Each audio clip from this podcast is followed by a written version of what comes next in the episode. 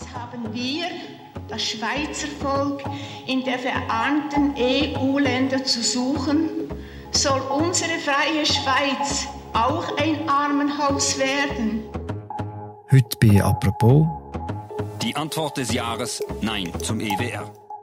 Die grösste Abstimmung, die die Schweiz je gesehen hat. Es geht letztlich um Am 6. Dezember 1992, vor ziemlich genau 30 Jahren, hat die Schweiz über einen Beitritt zum europäischen Wirtschaftsraum gestritten. Heftig gestritten. Herr Bundesrat, liebe Mitbürger, ich muss es kurz machen. Sind ihr blind? Sind ihr mit Blindheit geschlagen? Als wir müssen ins Ausland raus. Auf der einen Seite der Christoph Blocher und seine SVP. Es ist kein Rezept, Grenzen aufzutun, tiefere Löhne herbeizuführen, in eine Ordnung gehen, wo wir mehr Bürokratie, mehr Regulierung bekommen. Das ist kein Weg für unser Land. Auf der anderen Seite alle anderen. Europa ist unser Schicksal. Der Sonderfall Schweiz, den gibt es nicht mehr. Ihr müsst ein bisschen nachdenken. Da sind Arbeitsplätze sind da dahinter. Da ist Verdienst, da ist Wohlstand dahinter. Dieser Abstimmung ist es um mehr gegangen als um eine EWR. Verhandelt worden ist die Rolle der Schweiz in der Welt.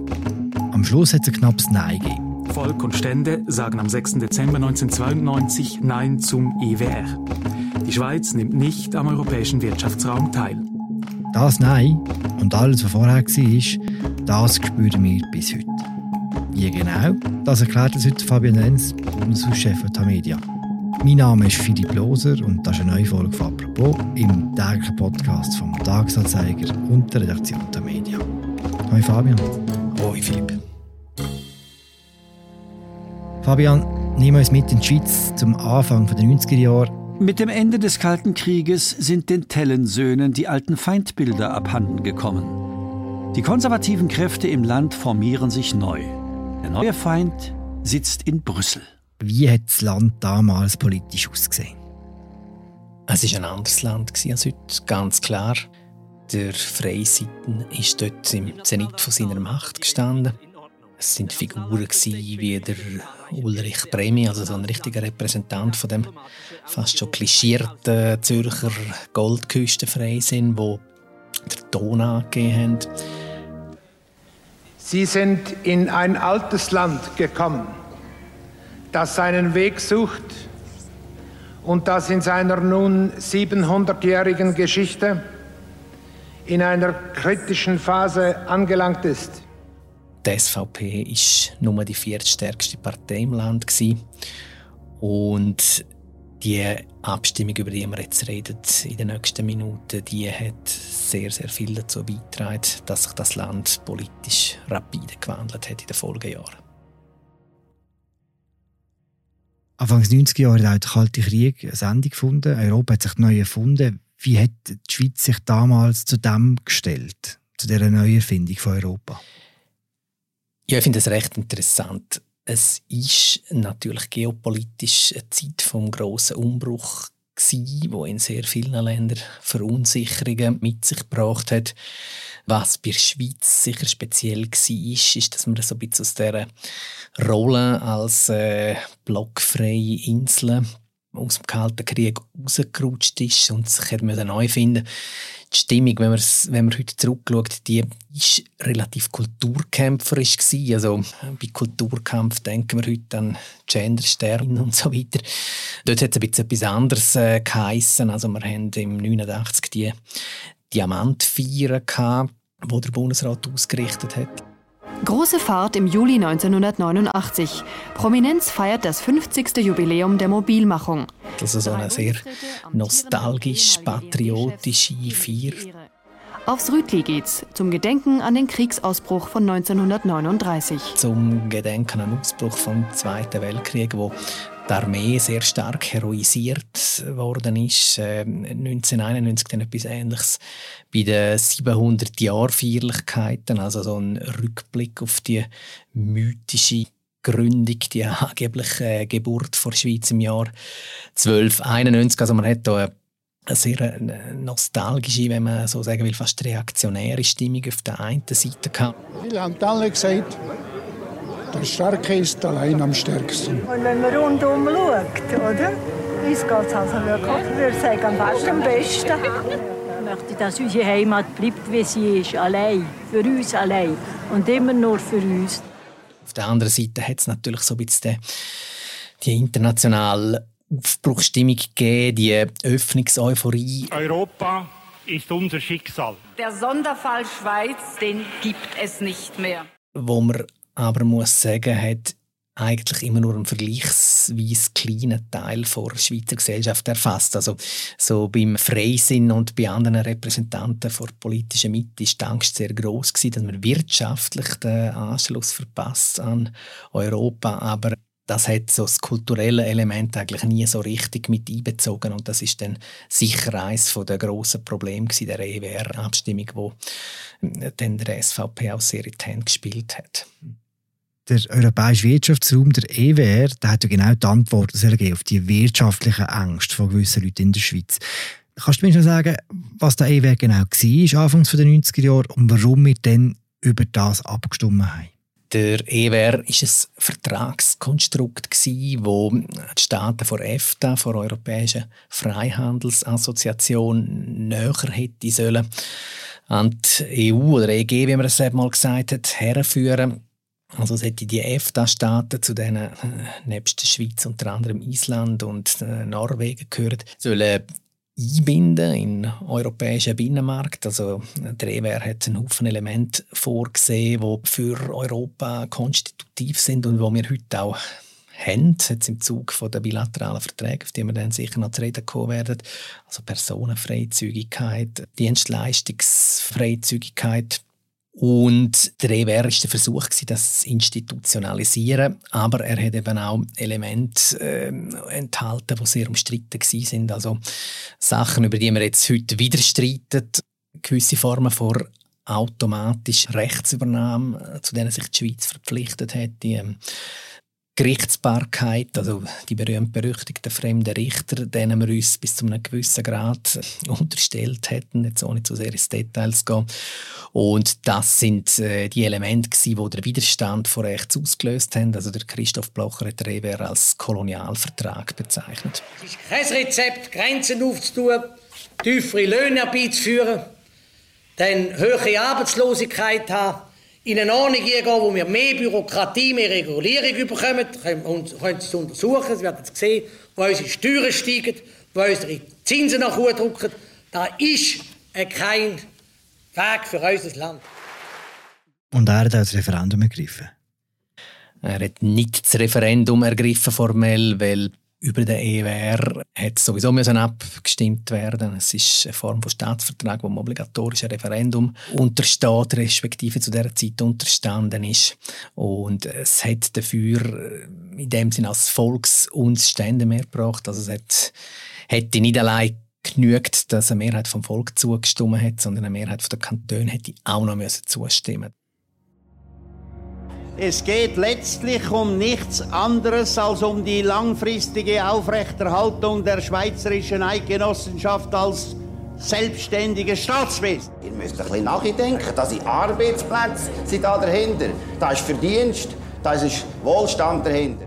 Wir sind jetzt, sagen wir, im Spätherbst 1992. Die Abstimmungskampagne läuft langsam an. Wie ist die Ausgangslage? Wer tut hier gegen wer antreten? Du hast es einleitend gesagt, von den grossen maßgeblichen Kräften ist vor allem die SVP dagegen gewesen. Sie ist allerdings nicht ganz allein gestanden. Es hat auch Widerstand von links gegeben. Die Grüne Partei zum Beispiel hat die Nein-Parole ähm, zum EWR und es hat auch prominente Sozialdemokraten gegeben, der EWR abgelehnt haben, also wo zwar eigentlich einen Beitritt zur EU hätten wählen, aber wo der EWR als sehr äh, wirtschaftsorientiertes, wirtschaftsfixiertes Projekt abqualifiziert haben und dann aus dem Grund abgelehnt haben. Für mich ist die ganze EWR-EG-Debatte ein Albtraum. Ich denke, äh, wenn man schaut, wie knapp die Mehrheiten dann zuletzt sind, dann haben die Stimmen von links sicher auch eine Rolle gespielt dass äh, das Vertragswerk dann in der Abstimmung gescheitert ist. Wer hat denn dafür gekämpft, so richtig?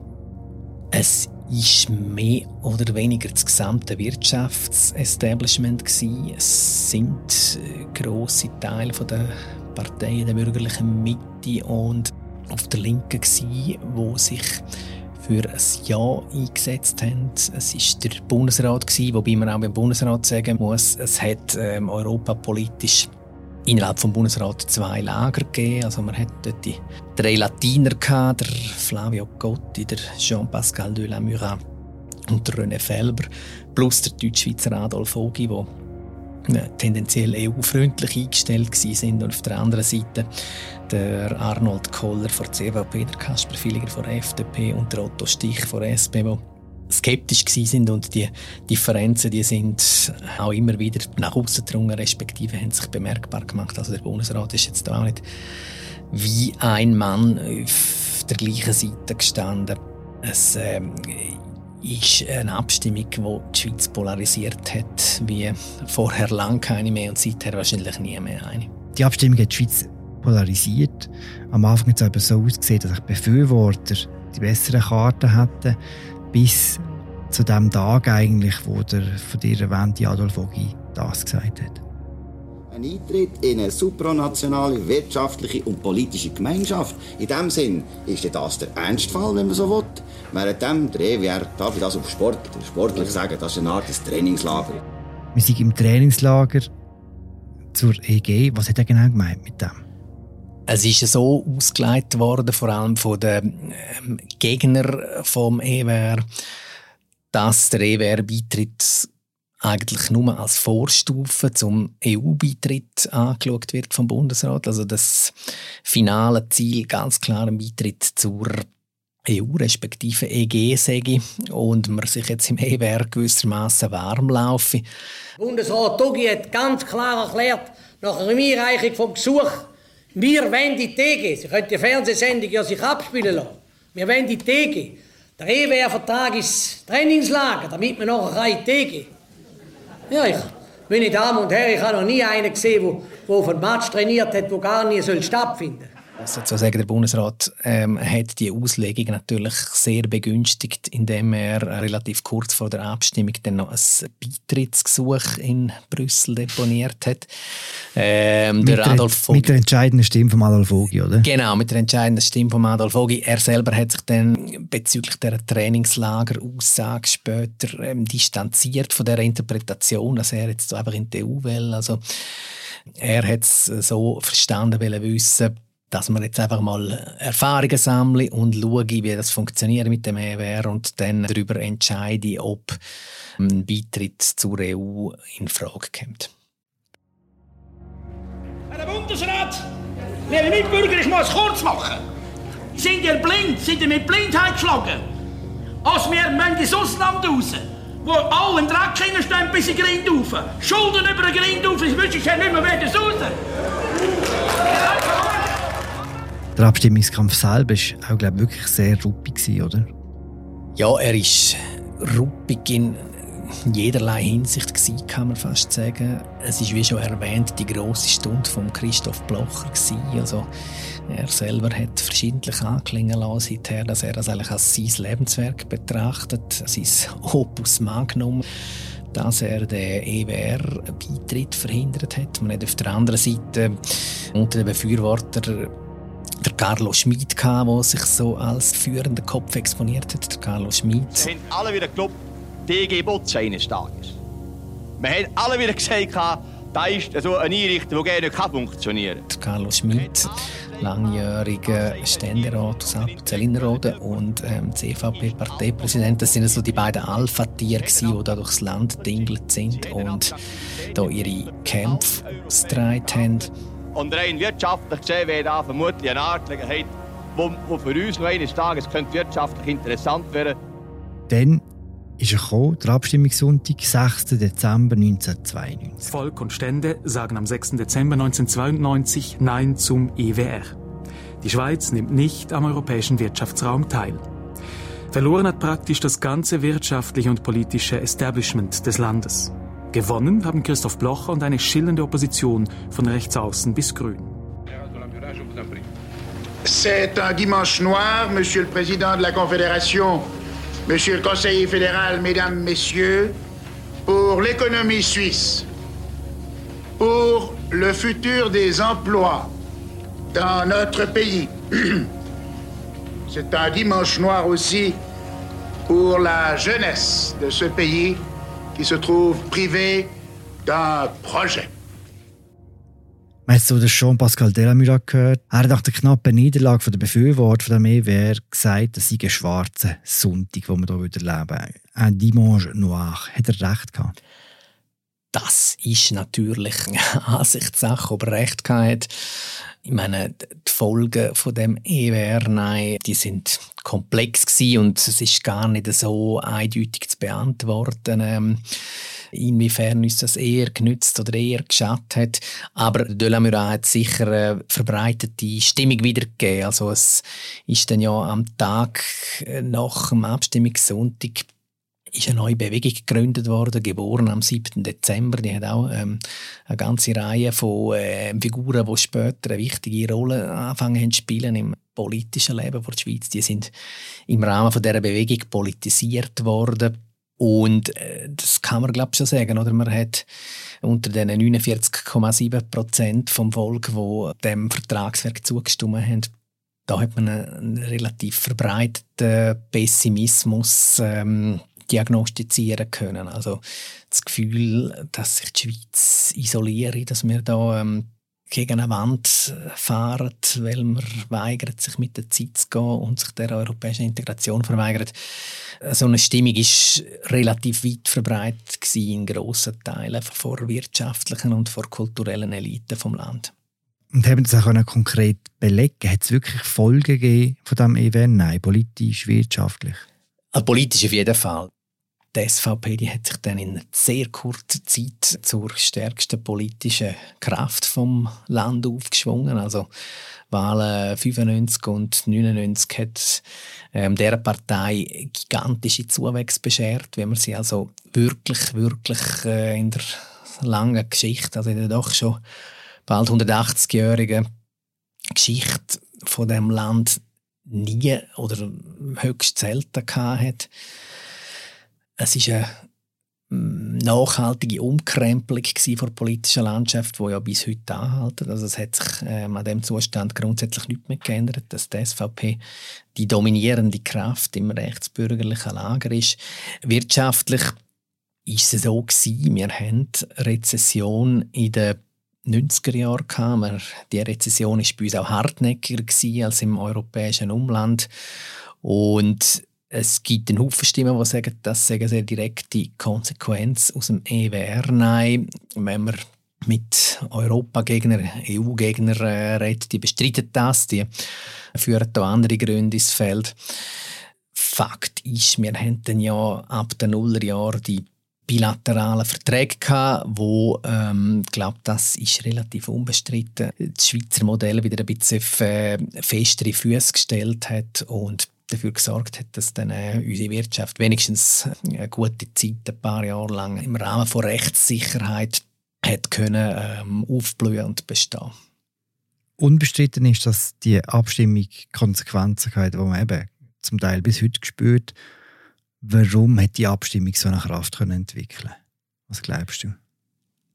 Es ist natürlich eine ganz objektiv materiell wahnsinnig wichtige Abstimmung gewesen. und im Prinzip die nachhaltigste Folge, die wir heute noch spüren, ist, dass einfach unsere Beziehungen mit der EU nicht nicht wirklich geregelt sind. Oder? Also wir haben Verträge, wir haben so einen Zustand vor bilateralen Beziehungen, wo die EU zum Auslaufmodell erklärt hat.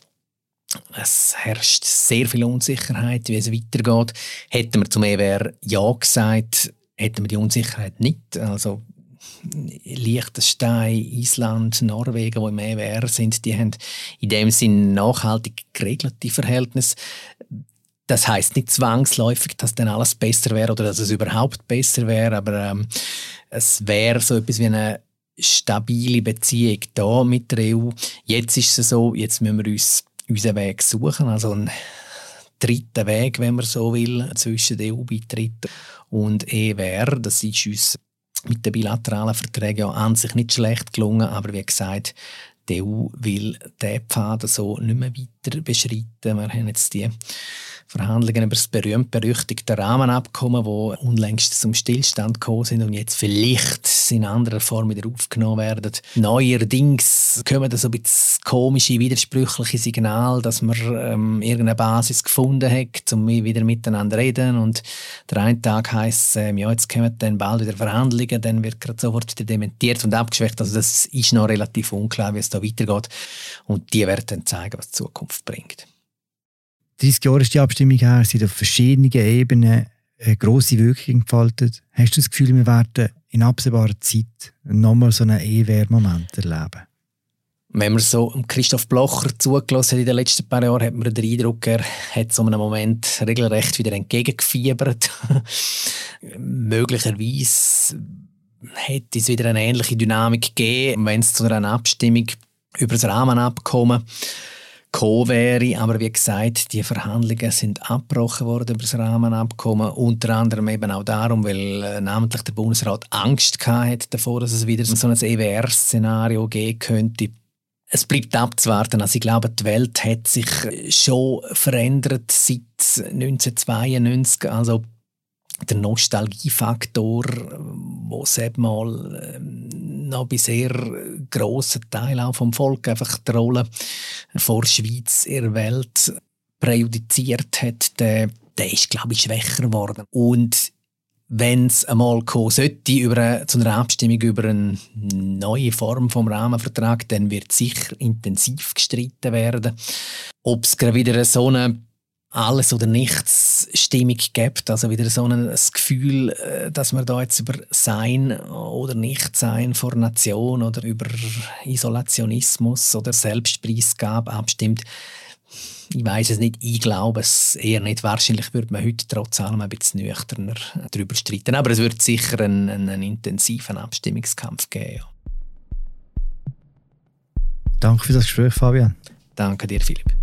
Das war sie unsere aktuelle Folge zur EWR-Abstimmung vor 30 Jahren. Danke fürs Zuhören. Wir hören uns morgen wieder. Ciao zusammen.